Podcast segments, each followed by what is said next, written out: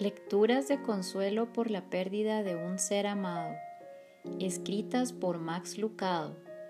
Audio 24.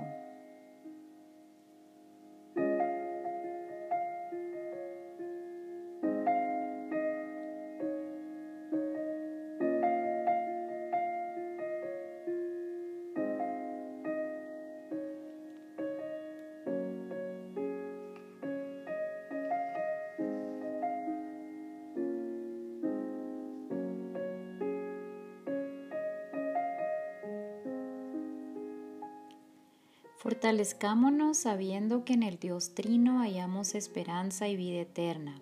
Confiemos en el único y verdadero Dios Todopoderoso, nuestro Padre Celestial.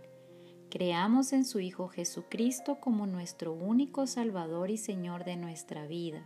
Y recordemos siempre que su Espíritu Santo mora en los que le amamos y nos consuela.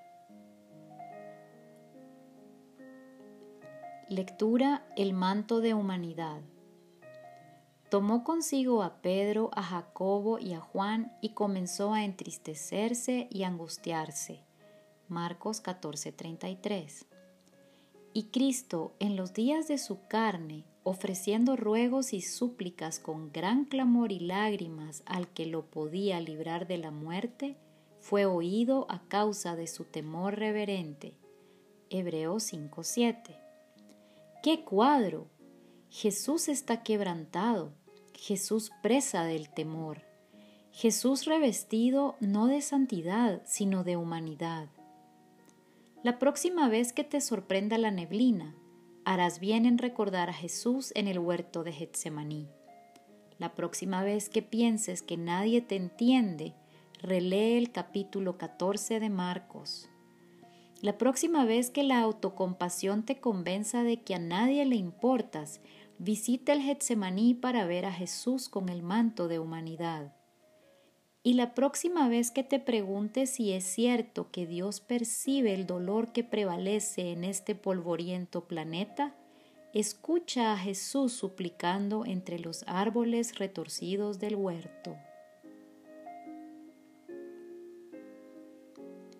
Lectura Dios escucha nuestras oraciones.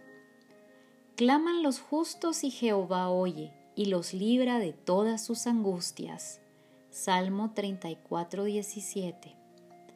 El que le avisó a Jesús de la enfermedad de Lázaro le dijo, Señor, el que tú amas está enfermo.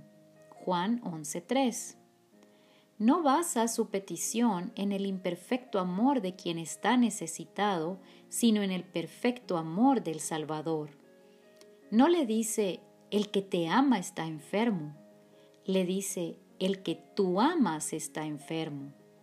El poder de la oración, en otras palabras, no depende de quien hace la oración, sino de quien oye la oración. Podemos y debemos repetir la frase en diversas formas. Señor, el que amas está cansado, o el que amas está triste, o hambriento, solitario, dolido, temeroso, deprimido. Las palabras de la oración varían, pero la respuesta nunca cambia. El Salvador oye la oración él hace que el cielo guarde silencio para no perder ni una sola palabra. Él oye la oración y libra de todas las angustias.